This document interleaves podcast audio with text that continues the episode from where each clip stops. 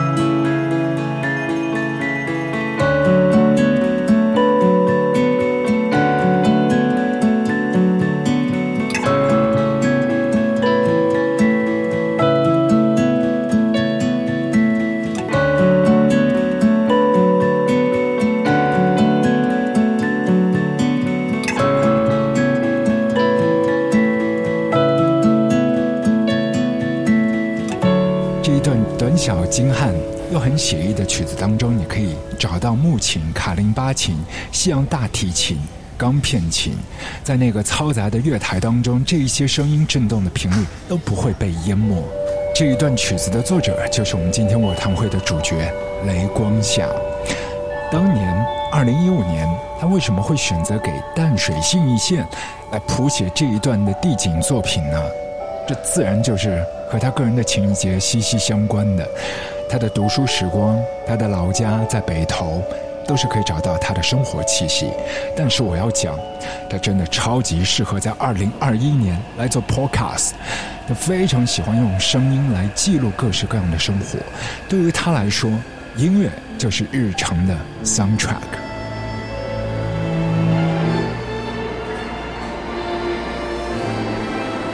例如，他会把录音笔交给自己的朋友，在纽约的地铁的站台，同样录下地下铁呼啸而过的声音。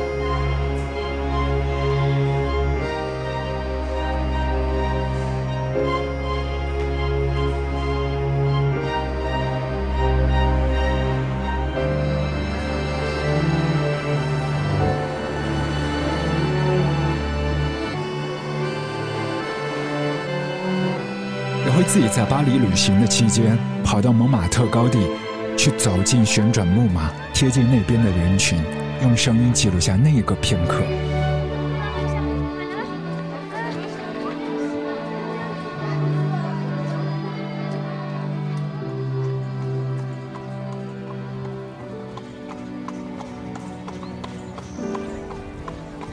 当他在瓜达尔基维尔河的左岸听见马蹄声。他会按下录音键，当然他不会错过不远处塞维利亚大教堂的钟声。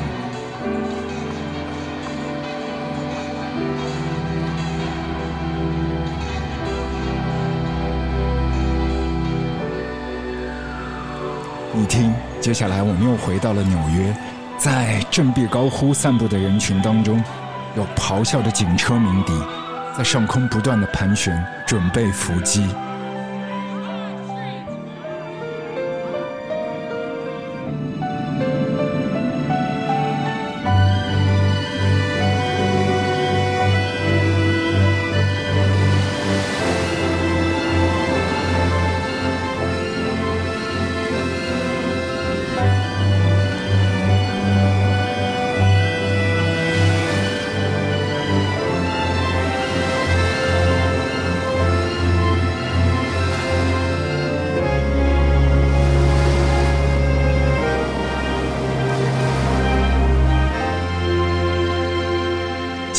切归于内心的平静。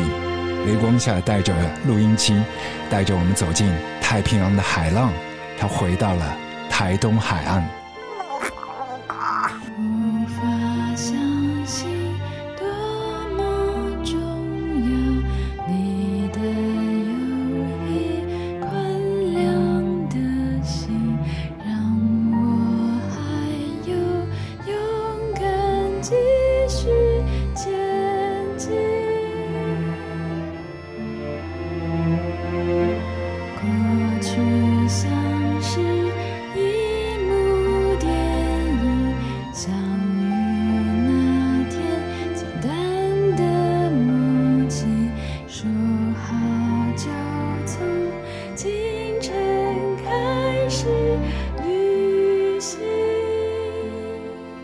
难道这一期不是声音的 vlog 吗？他也是带着设备到处跑、到处看、到处记录的。甚至当扒手在蒙马特高地拉开他包包拉链的时候，他都不知情，只是在回听那一段录音的时候找到了踪迹。因为在那个时候，他正在听街头艺人弹钢琴，听得魂飞魄散。他自己也是天天听别人弹钢琴的。或许是逝去的一些逝者留下的经典的 piece，因为他以前是在古典音乐台里面做电台 DJ。至于那一段的时光，现在他是这样回望的：每天坐在录音室里面就是说话，你可以感觉到别人对你的想象，想象着他们。可是我从来没有看过他们。可是我每天都必须在录音室里面看见人的时候，是比如说我的节目要访问音乐人。我好像就用那两个小时认识他们，可是我永远都是只是在一个小小空间里面。所以有一天我在想，我好想真的走出去认识真正的人、真实的人。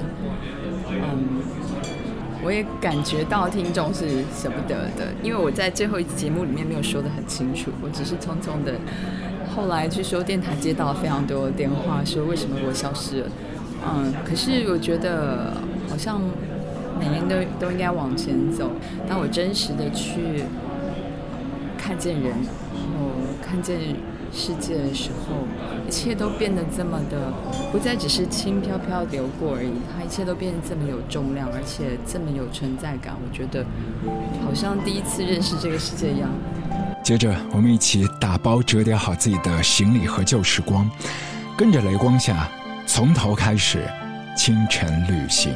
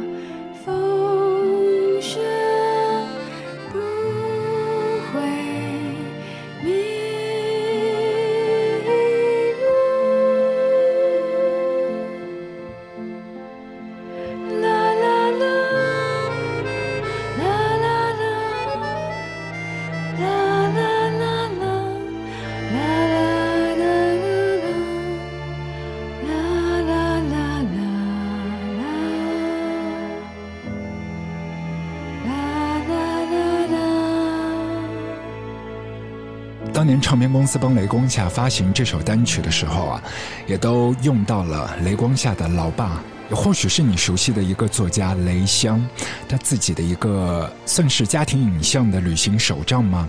就里头会有他坐飞机时拍的一些天空，然后在维也纳、在京都蓝山，所有的一些清晨旅行，你可以看到天光刚刚微微亮起。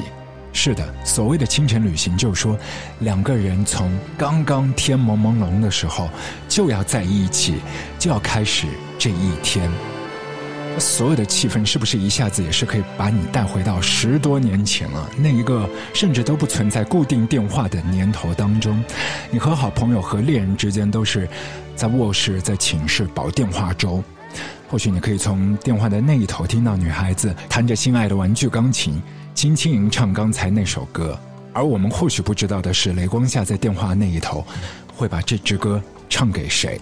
那至少，二零二一年。我们还记得他的清晨旅行，我当然还记得，在二零二一年的春节前，当 Clubhouse 大流行的那一段短暂的绚烂的瞬间，我和一帮朋友在上头聚众聊天，不小心雷光下踩进了我们的房间，后来我们就顺势弹琴，当着雷光下本下的面，翻唱了他的那首歌，是。而那一次 Clubhouse 的录音，你可以在我们的 Show Notes 里面找到的，是在春节前发生的一个很有趣的小故事。可是现在回想的时候，已经是觉得超级遥远。短短的半年之间，发生了那么多。在这个夏天，我们重新重温他的那首歌曲，是感觉这一刻，这不只是一首简单的青春离歌，甚至像一首安魂曲，安抚那些并不平安的人们。有可能是失去了一片农田，失去了未来口粮的人们，失去了一间屋子、一栋房屋，失去了挚爱的亲人和朋友的那些人们。只是不相信这样简单的结局，只是怀疑起自己误会的心情。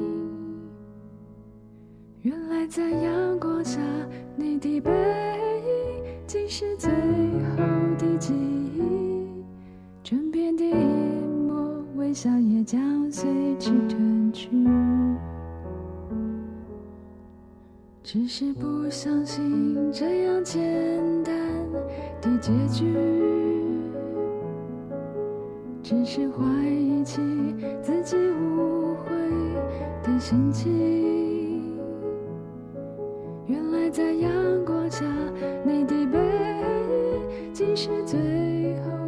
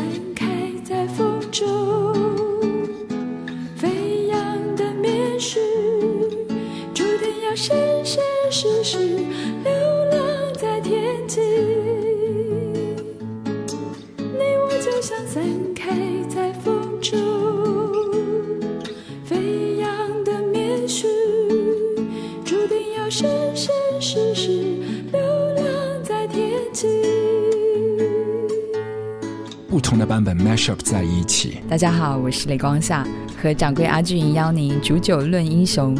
雷光夏发表自己处女专辑的时候，其实他已经是二十七岁了。但那张唱片里面记录的都是他在高中啊、大学啊当中的一些学生时光。或许有一些朋友是知道的，他后来在淡江读书的时候，和一些好朋友一起做了一个创作发表会，名字叫做“河岸留言”。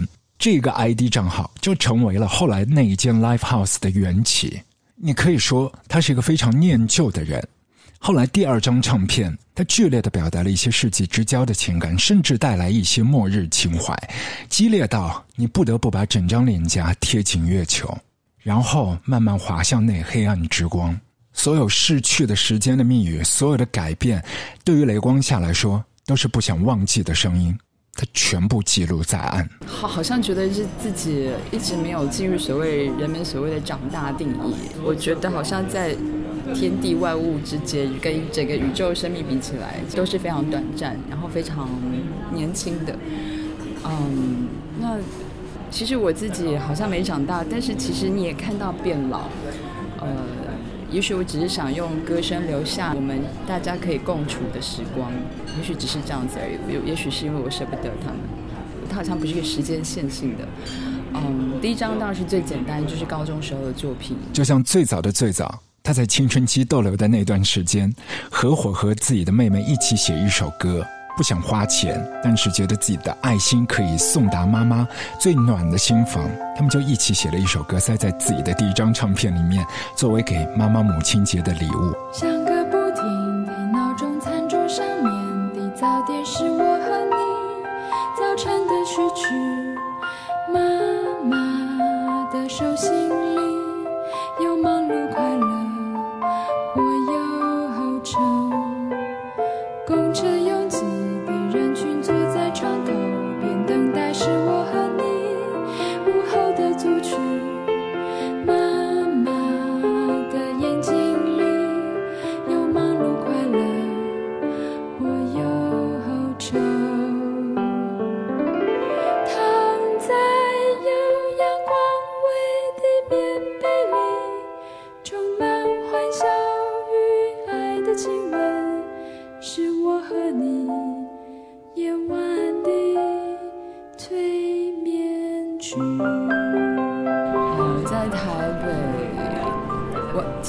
只是城市，我觉得我比较多的时间是待在台北近郊。我会去，比如像阳明山啊、北投，还有淡水，然后去海边或是山上。觉得大自然是很容易、很容易亲近的。而时至今日，他确定一首歌是好或者不好，照旧还是选择一个非常亲近自然的方式啊，弹着、唱着这段曲子，然后观察窗外的景色。或许是一只小松鼠在树梢之间旋转跳跃，也可能是不远处的一只小鸟在 KTV。哦，我觉得很棒，就是大家在音乐里面听到自己想象的场景，或是觉得适合的地点。然后我通常在创作时，我都是在我的工作室里面，我就面对着我的钢琴。然后很奇妙的是，因为我工作室旁边有一个花园，开始弹琴的时候，好像嗯情景就超越那个小小的空间。好像到一个更远的地方，而那个情景它会自然而然的浮现在我眼前，我好像透着透过音符去旅行了一趟一样，然后我觉得很好玩，所以所以我觉得在任何地方听，说不定都是我当时的想象，而且有时候我弹，我不确定这个曲子好不好听，嗯，可能屋顶上就会跑来小松鼠，我就觉得这应该是好听的，所以他们。他们跑过来听了，嗯，我有我有几次机会跟朋友去 KTV，然后他们在前面就是点了那个电子舞曲之后，就立刻接《原谅》那首歌，歌又没有前奏，然后立刻把麦克风交到我手中，觉得我自己也是囧呆了，怎么会如此？就是，嗯，不过后来我做了几次实验，因为后来有朋友他们就每一首都点，我效果还不错。我却原谅了你。海洋原谅了雨，潮水在月光下流动着语言，说我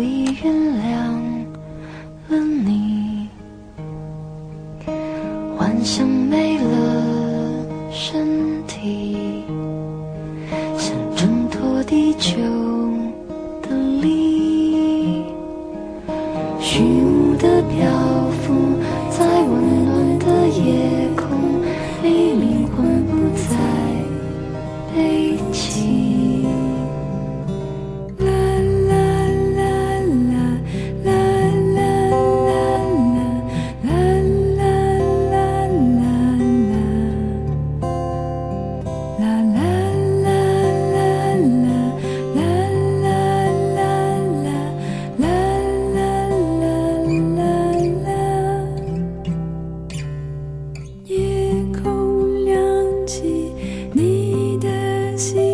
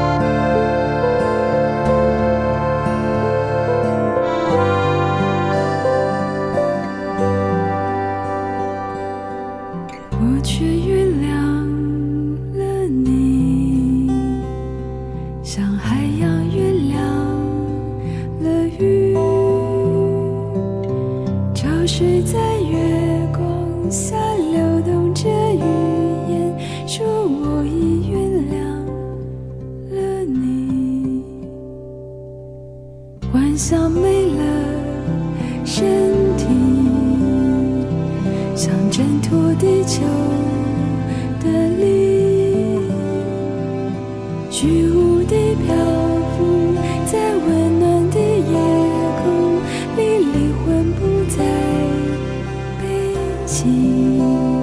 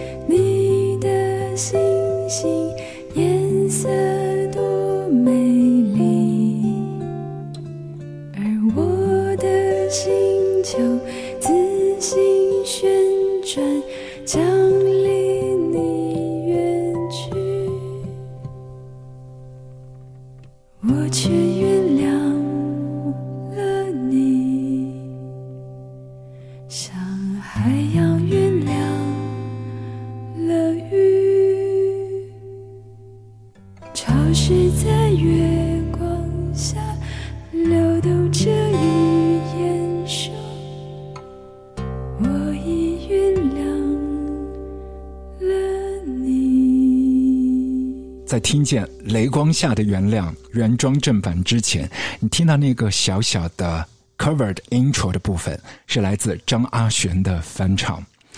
雷光下自己本人其实和很多的音乐人都擦出过不同的音乐火花。他和爵士的钢琴音乐大师合作过，和以前的东方快车合唱团的主心骨之一也一起谱过了非常多的电影的 soundtrack。在更早期，林强也可以说是他的良师益友。因为他们一起合作了侯孝贤的《南国再见南国》。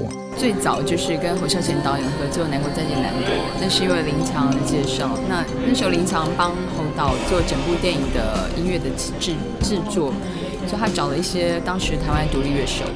那我也不认识林强，他来说要我的音乐，我就好吧，好像还挺不情愿的。然后到电影拍出来，我根本不知道我的音乐会放在哪里。看到电影里面的那一幕是几乎是把整首歌都放完了，就是林强骑着机摩托车在山路上，然后那一幕我看到在很大电影院看到自己的音乐在荧幕上的时候，我就哇，原来音乐是这样用的，我非常应该算很震撼吧。后导后来是也有跟我提过，他跟他姐姐是都他们对那一幕的音乐也都印象很深刻。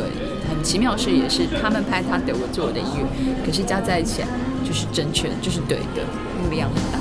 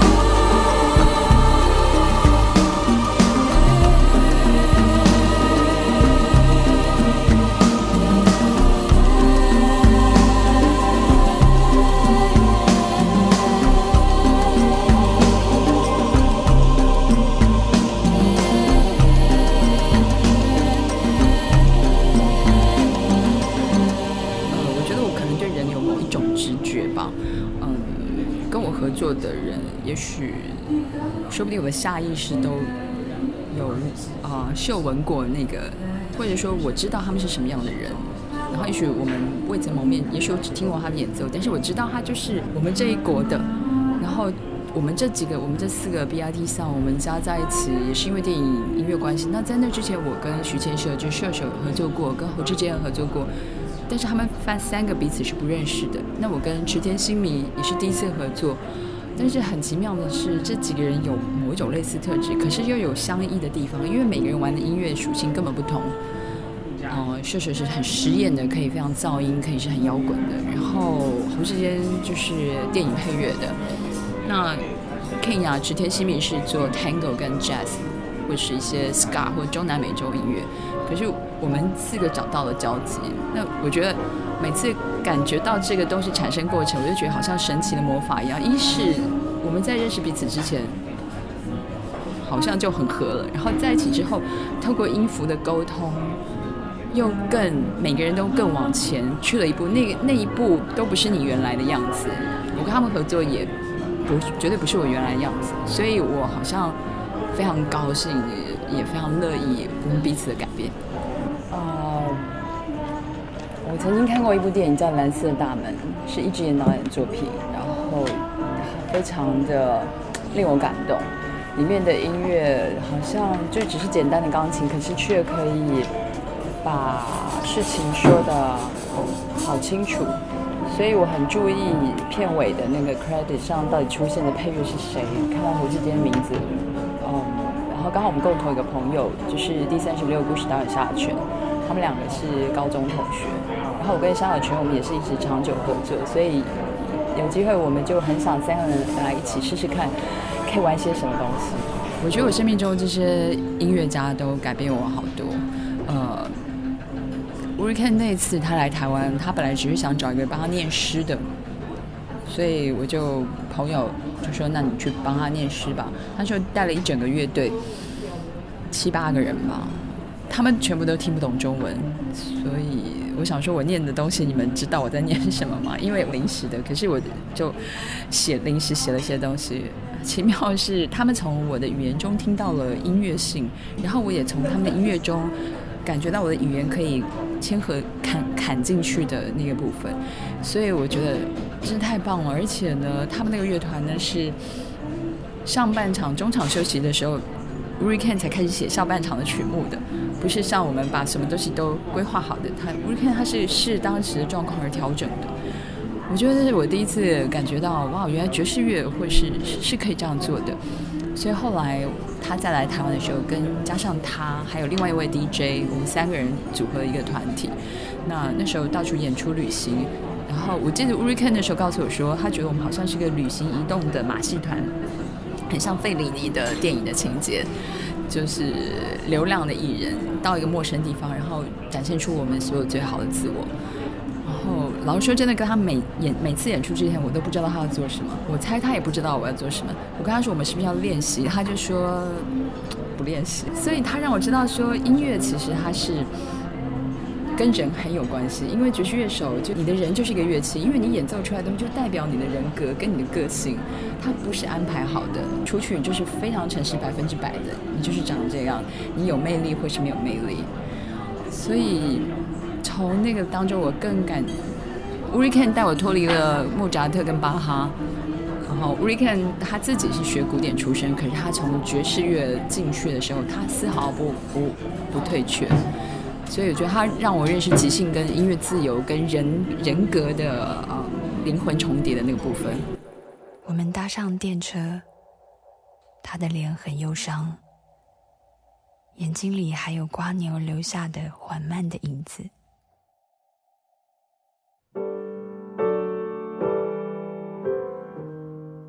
它背脊的线条非常漂亮，奇妙的纹路盘旋，像鹦鹉螺。卧房录歌。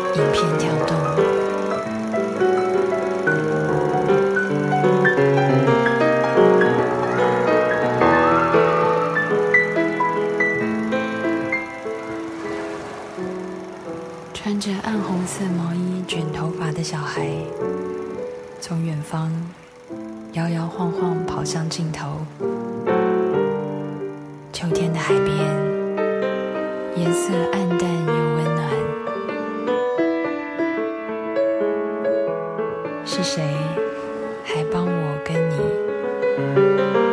记着呢？